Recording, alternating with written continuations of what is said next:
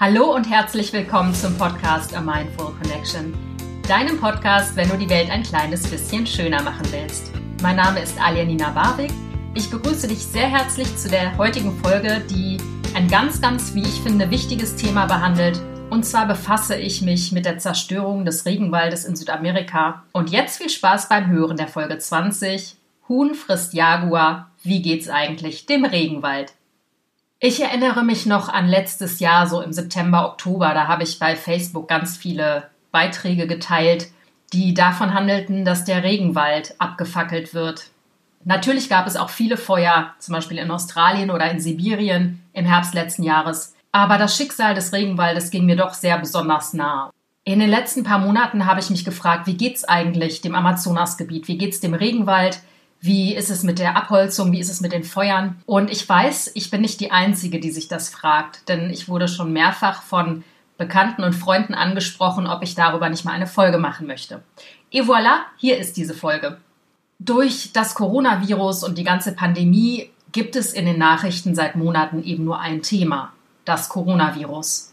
Mit all seinen Auswirkungen und wirtschaftlichen Schrecken, die es mit sich bringt. Viele wichtige und andere Nachrichten haben da das Nachsehen, wie zum Beispiel die große und wichtige Frage nach dem Klimawandel oder auch die, finde ich, mindestens ebenso wichtige Frage nach dem Amazonasgebiet. Wobei beide Themen ja sehr eng miteinander verknüpft sind, aber gut. Ich weiß, dass es um den Regenwald im Amazonasgebiet schlecht und schlimm bestellt ist, aber wie schlecht und schlimm, das haben mir erst die jetzigen Recherchen gezeigt. Man könnte sich ja fragen, durch das Coronavirus und dadurch dass die Leute im Lockdown sind, natürlich auch in Südamerika, dass die Abholzung nicht ganz so schnell voranschreitet. Pustekuchen. Genau das Gegenteil ist der Fall und ich erkläre dir gleich auch warum. Im Jahr 2020 sind bis April über 1200 Quadratkilometer Regenwald abgeholzt worden. Und wenn dir die Zahl nichts sagt, was ich total verstehe, dann kannst du dir eine Fläche vorstellen, die ungefähr fast doppelt so groß ist wie New York. Und ich rede hier nicht nur vom Stadtteil Manhattan, sondern wirklich von ganz New York. Also fast zweimal die Fläche von ganz New York wurde in diesem Jahr bis Ende April abgeholzt. Durch das Coronavirus und den Lockdown ist merkwürdigerweise die Abholzung noch vorangeschritten. Jetzt fragst du dich natürlich, warum. Ich habe mich das auch gefragt zum einen hat es den Grund, dass die brasilianische Umweltbehörde IBAMA weniger Kontrolleure rausschickt in geschützte Zonen, aus Angst, dass die Mitarbeiter das Coronavirus in den Wald bringen zu der indigenen Bevölkerung. Deswegen gibt es weniger Schutz für den Regenwald. Das heißt im Umkehrschluss, dass der illegale Raubbau an Holz, an Tropenholz, voranschreitet. Das heißt, die Holzfäller, die haben leichteres Spiel. Der zweite Grund ist der, dass Südamerika ein sehr armer Kontinent ist und dass durch den Lockdown und durch das Coronavirus ein Großteil der Bevölkerung, die sowieso schon finanziell recht schlecht dastehen, noch mehr Angst bekommen, dass noch weniger da sein wird. Insofern wird der illegale Holzabbau vorangetrieben, weil eben der Fokus nicht mehr ganz so auf dem Regenwald liegt, dadurch, dass die Presse einfach nicht mehr darüber schreibt weil die Presse komplett vom Coronavirus beherrscht ist. Der dritte Grund liegt natürlich an dem rechtsextremen Präsidenten Jair Bolsonaro, der auf sämtlichen Umweltschutz und Regenwaldschutz pfeift und alles tut, damit Umweltschützer der Lächerlichkeit preisgegeben werden und der gar kein Problem damit hat, die indigene Bevölkerung auszurotten, der gar kein Problem damit hat, den Regenwald bis aufs Letzte abzuholzen. Es ist eine Schande, was da im Moment passiert. Und es ist noch viel schlimmer, dass wir vergessen, wie wichtig diese Biosphäre für unser aller Überleben ist. Aber ich fange beim Anfang an. Zur besseren Verständlichkeit habe ich den Podcast in drei Teile unterteilt. Der erste Teil befasst sich mit der Sojaproduktion, bezieht sich auch auf meinen Titel Huhn frisst Jaguar. Hm, wie kann das sein? Wie kann ein Huhn einen Jaguar fressen? Nun, ich sag's dir gleich. Der zweite Teil, der hat damit zu tun, du hast ganz viel sicher über das Freihandelsabkommen Mercosur gehört. Mercosur oder Mercosur auf Deutsch ähm, ist das Freihandelsabkommen zwischen der EU und vier südamerikanischen Staaten. Ich erkläre dir im zweiten Teil dazu so ein paar Hintergründe. Und der dritte Teil befasst sich mit der Frage, was kann ich hier in Europa für den Schutz des Regenwaldes tun? Und da gibt es so einiges. Insofern Lauscherchen auf. So, ich komme jetzt hier zum ersten Teil und zwar Huhn frisst Jaguar. Was meine ich damit? Naja, ein Huhn kann natürlich wortwörtlich keinen Jaguar fressen, das ist uns wohl allen klar. Das äh, ist eine Art provokativer Titel, den ich hierfür gewählt habe, weil am Ende ist es das Huhn bzw. unsere Massentierhaltung, die den Regenwald vor allen Dingen zerstört. Insofern frisst das Huhn und die Kuh und das Schwein den Jaguar auf. Südamerika ist als Industrienation jetzt nicht so unbedingt für viele Dinge bekannt. Vor allen Dingen gibt es am Amazonas einen wunderschönen Regenwald, der absolut wichtig ist für das Überleben der Menschheit auf dieser Erde. Aber daraus lässt sich natürlich kein Profit schlagen. Profit kann man aber aus der Rinderzucht schlagen. Das ist das Erste. Südamerikanisches Rindfleisch genießt auch noch heutzutage hier einen hohen Ruf. Ich höre von ganz vielen, die in das Steakhouse ihres Vertrauens gehen. Ah ja, ein schönes argentinisches Hüftsteak. Das ist eigentlich gar nicht so schön. Aber dazu komme ich gleich. Obwohl in Südamerika die Viehzucht kaum Geld abwirft, gibt es sehr viele Rinderfarmen, zum Beispiel in Brasilien, weil der Staat die Farmer subventioniert. Es geht also um viel, viel Geld. Viele Farmen sind mit über 75 Prozent aus öffentlichen Geldern, also den Steuergeldern der brasilianischen Bevölkerung, subventioniert, denn die Rinderzucht macht Brasilien als Land generell reich. Brasilien hält sich seit Jahren an oberster Stelle beim weltweiten Rindfleischexport. Wie gesagt, das Steakhouse deines Vertrauens oder auch wenn ich mit Leuten rede, hm, lecker, ein argentinisches, saftiges Weidesteak, was auch immer. Das Interessante daran ist nur, dass der Aufstieg der Sojabohne kurze Zeit später folgte um ganz kurz hier vorweg mit einem Klischee aufzuräumen. Ich habe in unzähligen Diskussionen mit Menschen am Essenstisch darüber diskutiert, warum ich als Veganer den Regenwald eben nicht zerstöre. Denn das wurde mir häufiger mal vorgeworfen, dass wir bösen Veganer Tofu essen. Tofu wird aus der Sojabohne produziert. Insofern sind wir absolut daran schuld, dass der Regenwald im Amazonasgebiet zerstört wird und wir sind auch am Klimawandel eigentlich schuld, nicht der Fleischesser. Ist ja klar, verstehe ich, total logisch. Um kurz mit dem Vorurteil aufzuräumen, du siehst, ich lache schon. Ähm, natürlich ist es nicht so. Die Sojabohne, die am Amazonas produziert wird und für die der Regenwald abgeholzt wird, landet in ungefähr hm, grob geschätzt 80, 85 Prozent in den Trögen der Massentierhaltungstiere bei uns in Europa und in Amerika und zu über 10 Prozent landet diese Sojabohne im Öl fürs Auto. Davon mal abgesehen, der Tofu, der für Veganer hergestellt wird oder eben für Leute, die sich von Tofu ernähren wollen, der wird vor allen Dingen aus europäischem Sojaanbau gewonnen. Zum einen ist der biozertifiziert, also Tofu gibt es eigentlich, soweit ich weiß, fast nur in Bioform. Und zum anderen ist das natürlich eine viel, viel geringere Menge. Wir essen nicht so viel wie in den Trögen der Massentierhaltungsstelle landet. Insofern, das ist das erste Vorurteil, mit dem ich hier direkt mal aufräume. Der Veganer ist nicht schuld an der Abholzung des Regenwaldes. Kannst du dir jetzt und für immer hinter die Ohren schreiben. Obwohl ich weiß ja, du weißt es, denn du hörst ja diesen Podcast. Aber vielleicht kannst du mit diesem Wissen auch noch andere Menschen beeindrucken. Ich würde mich sehr freuen, wenn mit dem Vorurteil aufgeräumt würde. Aber ich komme zurück zum Punkt. Die Rinderzucht macht Südamerika mittlerweile nur noch bedingt reich. Das größte Exportgut ist die Sojabohne in Brasilien. Mit über 10% an allen exportierten Waren ist sie die am meisten exportierte Ware. Der Anbau der Pflanze hat schon jetzt unvorstellbare Ausmaße erreicht. Insgesamt wurden im Jahr 2016 in Brasilien Sojabohnen auf einer Fläche von 330.000 Quadratkilometern angebaut. So, die Zahlen sagen einem natürlich nicht viel als Vergleich. Diese Fläche entspricht fast der Fläche ganz Deutschlands mit 357.000 Quadratkilometern. Das musst du dir mal reinziehen. In einem Jahr werden auf einer Fläche von ganz Deutschland in Südamerika Sojabohnen angebaut. Das ist der absolute Wahnsinn. Was ich super spannend fand an meiner Recherche war, woher die Sojabohne eigentlich hier diesen absoluten Boom erlebt hat. Wenn du dich erinnerst an BSE, der Rinderwahnsinn, der Ende der 80er Jahre bei uns in Europa grassierte. BSE ist ja ausgebrochen, weil Tierkadaver verfüttert wurden an Pflanzenfresser, an reine Pflanzenfresser, in dem Fall an Kühe. Und ich glaube, der Rinderwahnsinn kommt ursprünglich vom Schaf. Die haben so eine ähnliche Erkrankung und dieses Prion nennt sich das. Das wird ja, diese Erkrankung wird ja durch Prionen hervorgerufen. Ich glaube, das ist eine Art Eiweißmolekül. Das hat sich dann dadurch, dass diese Pflanzenfresser die Tierkadaver gefressen haben, hat sich dann quasi in deren Gehirn festgesetzt und ist da mutiert und hat eben BSE verursacht. Was interessant ist, jetzt musste natürlich die ganze Wirtschaft einen neuen Weg finden, Rinder proteinreich schnell hochzuzüchten, damit schnell das Fleisch verwertet werden kann, beziehungsweise eben die Tiere schnell geschlachtet werden. So, was hat sich dann der intelligente und einfallsreiche Mensch gedacht?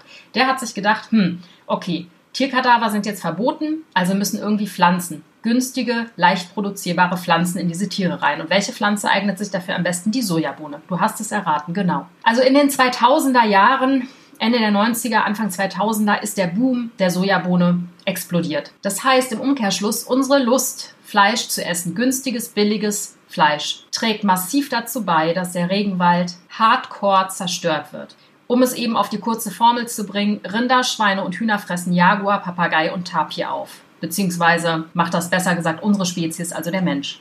Ich könnte mich noch ewig echauffieren über die Blödheit des Menschen, aber ich lasse es an dieser Stelle lieber gut sein, weil sonst rede ich mich in Rage und ich möchte nicht, dass du mein emotionales Gewitter abbekommst, denn du kannst natürlich gar nichts dafür.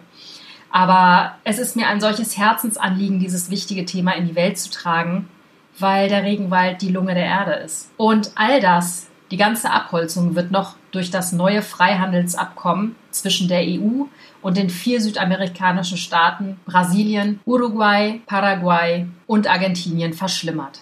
Ich würde dir jetzt gerne im zweiten Teil die Hintergründe zu Mercosur ähm, oder Mercosur, zu dem Freihandelsabkommen erläutern, damit du bestens im Bilde bist. Denn ich musste mich da auch tatsächlich ziemlich reinfummeln, weil das relativ komplex ist. Ich versuche es jetzt aber runterzubrechen auf eine kurze, knappe Ausführung. Mercosur, also das Mercosur-Abkommen, ich spreche das Spanisch aus, weil ich das irgendwie schöner finde und weil sich da auch die Bedeutung des Wortes herleitet. Und zwar Mercosur steht als Kürzel für Mercado Común del Sur, das heißt für den gemeinsamen Markt Südamerikas.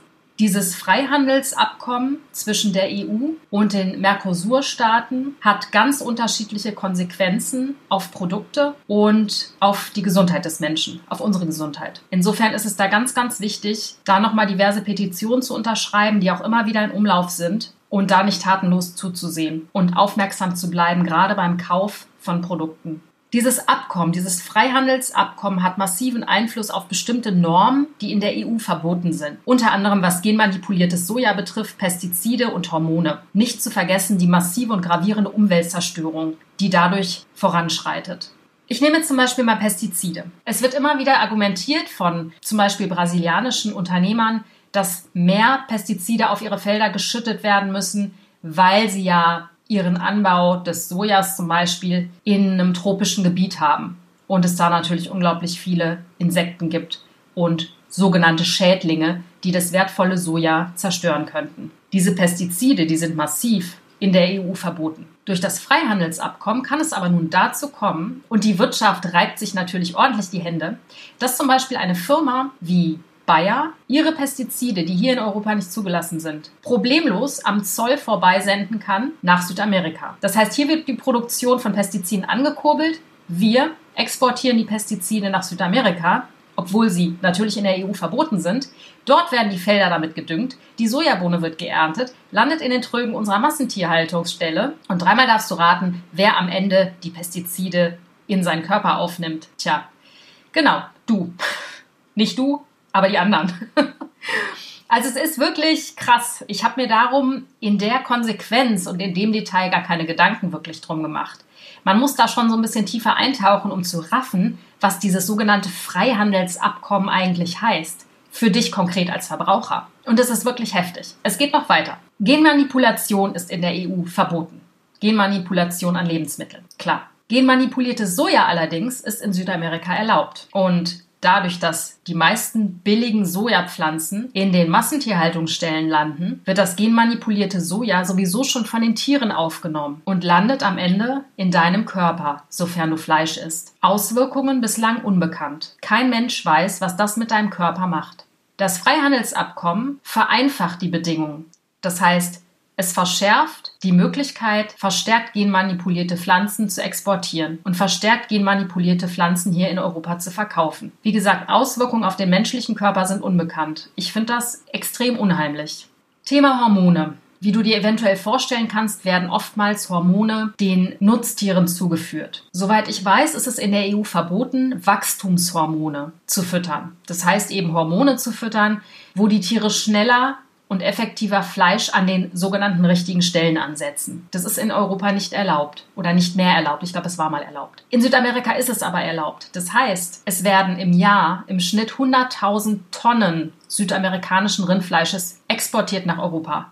Durch das Freihandelsabkommen landen diese Hormone dann auf direktem Wege auf deinem Teller. Die EU sagt natürlich, nein, die strengen Richtlinien werden beibehalten.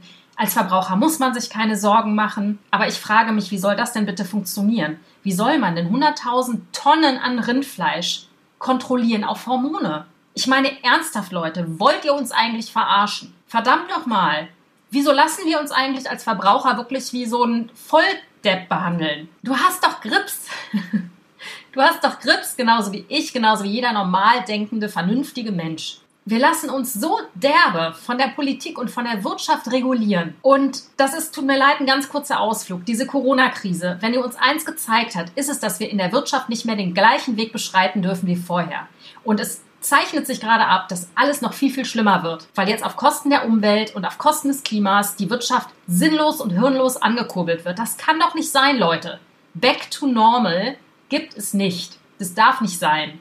So, okay, das war der kleine Orkan, aber ich möchte nur an deine Selbstverantwortung, an deine Selbstwirksamkeit appellieren. Du hast doch dein Leben in der Hand und du hast doch auch dein Konsumverhalten in der Hand. Wir brauchen nicht auf die da oben zu hören. Zumindest nicht, was unsere Gesundheit angeht und unser Leben und unsere Mutter Erde. Da müssen wir die Verantwortung übernehmen. Und zwar sofort. Der vierte Punkt natürlich, worauf das Mercosur-Abkommen einen Einfluss hat, ist natürlich die massive Umweltzerstörung. Das, glaube ich, ist überhaupt gar kein Geheimnis, dass natürlich durch ein solches Freihandelsabkommen die Sojabauer, die Plantagenbesitzer natürlich noch total gepusht werden durch die Aussicht auf finanziellen Reichtum, noch mehr und mehr und mehr in Sojaanbau zu investieren, weil es wird ja gekauft. Und der rechtsextreme Politiker Jair Bolsonaro, der unterstützt und fördert das ja. Und ihm ist die Umwelt und die Tiere scheißegal. Kann das sein? Nein, es kann nicht sein und es darf auch nicht sein. Dieser Regenwald, diese Lunge der Erde sollte uns so lieb und teuer sein. Der Regenwald im Amazonas, der produziert 20 Prozent unseres Sauerstoffs. 20 Prozent. Die Jahrhunderte, Jahrtausende alten Bäume, die speichern unfassbare Mengen an Kohlendioxid. Und dieses Kohlendioxid, was zum Klimawandel beiträgt, wird natürlich dadurch, dass die Bäume abgeholzt werden, wieder freigesetzt. Das ist ein unfassbarer Teufelskreislauf, der da in Gang gesetzt wird. Zudem gibt es im Regenwald, im Amazonasgebiet, 10 Prozent der gesamten weltweiten Artenvielfalt. Es wird geschätzt, dass ungefähr 40.000 unterschiedliche Pflanzenarten da leben sowie 4500 Tiere und wahrscheinlich ist die Hälfte davon nicht entdeckt. Du kannst dir als Vergleich nur mal vorstellen, in einer Stunde rottet der Mensch auf dieser Welt in einer Stunde sieben Arten aus. Das sind einfach Zahlen, die, ja, die machen mich nicht nur traurig, die machen mich fassungslos. Das heißt, es wird durch die Zerstörung des Regenwaldes so viel Flora und Fauna zerstört, die wir noch nicht mal entdeckt haben. Und das ist schon echt ein starkes Stück. Davon mal abgesehen, um den Kreis zur Corona-Krise zu schließen, dadurch, dass immer mehr Regenwald abgeholzt wird, werden Zoonosen gefördert. Denn dadurch, dass die Tiere einen immer beengteren Lebensraum haben, müssen die immer dichter und enger zusammenrücken und der Mensch, der kommt immer enger mit ihnen auch in Kontakt, weil die Tiere gar keine Möglichkeit mehr haben auszuweichen. Also so viel zum Thema Corona. Auch für künftige Pandemien wäre es vielleicht sinnvoll, den Regenwald massiv zu erhalten. So, wie geht das mit dem Erhalten? Ja, wahrscheinlich hast du dich das jetzt schon die ganze Zeit gefragt. Ich habe ein paar Tipps für dich an der Hand, wie du Regenwald schützt oder Regenwald erhältst. Natürlich durch dein Konsumverhalten. Ganz wichtig und ich glaube, das ist einfach so mein Flaggschiff. Ich kann es nicht oft genug betonen. Wenn du Fleisch isst, so selten wie möglich und auf gar keinen Fall aus Massentierhaltung stellen. Lieber einmal die Woche sogenanntes gutes Fleisch aus der Bioproduktion oder Neulandfleisch, Demeterfleisch, was auch immer. Also wirklich qualitativ hochwertiges Fleisch. Und ja, ich weiß, auch diese Tiere werden getötet und die werden auch nicht totgestreichelt. Aber es ist mir natürlich viel, viel lieber, du isst, wenn du noch Fleisch isst, Fleisch, was wirklich aus guten Quellen kommt und isst es so selten wie möglich. Alles andere landet in deinem Körper. Ob nun genmanipuliertes Soja oder Hormone, wie du gerade gehört hast, oder Pestizidrückstände. Auch nicht zu vergessen. Das ist wirklich ganz wichtig, dass du dir das vor Augen führst. Wenn dir schon die Tiere nicht leid tun oder die Umwelt nicht leid tut, dann solltest du dich zumindest so lieb haben, dass dein Körper dir irgendwann beginnt leid zu tun. also es wäre super, wenn du wirklich deinen Fleischkonsum reduzierst, massiv. Wie gesagt, es ist kein sogenannter Verzicht. Du kannst ganz viele neue tolle Produkte entdecken. Am besten wäre es natürlich, wenn du dich vegetarisch, schrägstrich noch besser vegan ernährst. Aber hey, Schritt für Schritt. Nur hab das immer im Bewusstsein, was du dir und deiner Umwelt antust, wenn du Fleisch isst. Schritt Nummer zwei, unterstütze Aufforstungsprogramme. Zum Beispiel die Leonardo DiCaprio Foundation, die ähm, unterstützt die Aufforstung im Regenwald, ist ein großer Hollywood-Name, ja, der unterstützt ja auch massiv das Amazonasgebiet und die indigene Bevölkerung. Du musst natürlich nicht diese Foundation unterstützen, aber du kannst natürlich andere Foundations oder andere NGOs unterstützen, die sich für die Aufforstung des Regenwaldes einsetzen. Was ich total gerne mache, ich habe die Google-Suchmaschine rausgeschmissen, schon lange, schon seit einigen Jahren bei mir und benutze Ecosia oder Ecosia. Wenn du über diese Suchmaschine suchst, pflanzen die sozusagen für jede deiner Suche einen Baum. Und das ist doch einfach eine ganz simple, banale Sache, die du perfekt in deinem Alltag umsetzen kannst und die dich weder Zeit noch Mühe noch Geld kostet. Was weiterhin wichtig ist, natürlich kein Tropenholz kaufen. Was super wichtig ist und was leider mittlerweile in fast jedem Lebensmittel oder auch jedem Kosmetikprodukt vorkommt, ist Palmöl. Wenn du Produkte mit Palmöl kaufst, dann wirklich nur das zertifizierte Palmöl, das Bio-Palmöl aus kontrolliertem Anbau. Ähm, überall wird mittlerweile Palmöl reingehauen. Also ich habe da auch viel zu wenig drauf geachtet. Das nehme ich mir jetzt fest vor, dass ich da nochmal verstärkter hingucke. Und ja, du wirst dir wahrscheinlich denken, mein Gott, worauf soll ich nicht noch alles achten, hinten auf den Produkten drauf zu schauen. Da muss ich gucken, dass es vegan ist, dann muss es tierleidfrei sein, ohne Tierversuche. Dann muss es auch noch ohne Palmöl sein. Ja, ich weiß, es nervt. Verdammt nochmal, es nervt mich auch. Glaub mir das, es nervt mich massiv, ständig alles zu lesen und ständig dauert der Einkauf so lang, wobei es geht eigentlich, also so dramatisch ist es nicht, denn irgendwann weiß man, wo was drin ist. Aber auf der anderen Seite denke ich mir, was ist dieser kleine Aufwand denn gegen die Zerstörung der Erde? Also was ist der Preis dafür, dass du deinen Einkauf vielleicht um fünf Minuten verlängerst, weil du mehr liest, was hinten auf der Packung drin steht? Ganz ehrlich, der Aufwand lohnt sich hunderttausend Mal. Mit diesen Worten entlasse ich dich jetzt auch für heute. Ich hoffe, dass du viel Information aus meiner Folge rausgezogen hast. Ich freue mich über jeden Kommentar von dir auf iTunes. Ich freue mich über eine Bewertung. Ich freue mich über einen Kommentar von dir auf meiner Website. Ich freue mich überhaupt, wenn du dich mal mit mir in Verbindung setzt und wünsche dir einen wunderschönen Tag, einen möglichst tierleidfreien und glücklichen Tag. Ich drücke und umarme dich von Herzen. Deine Alia.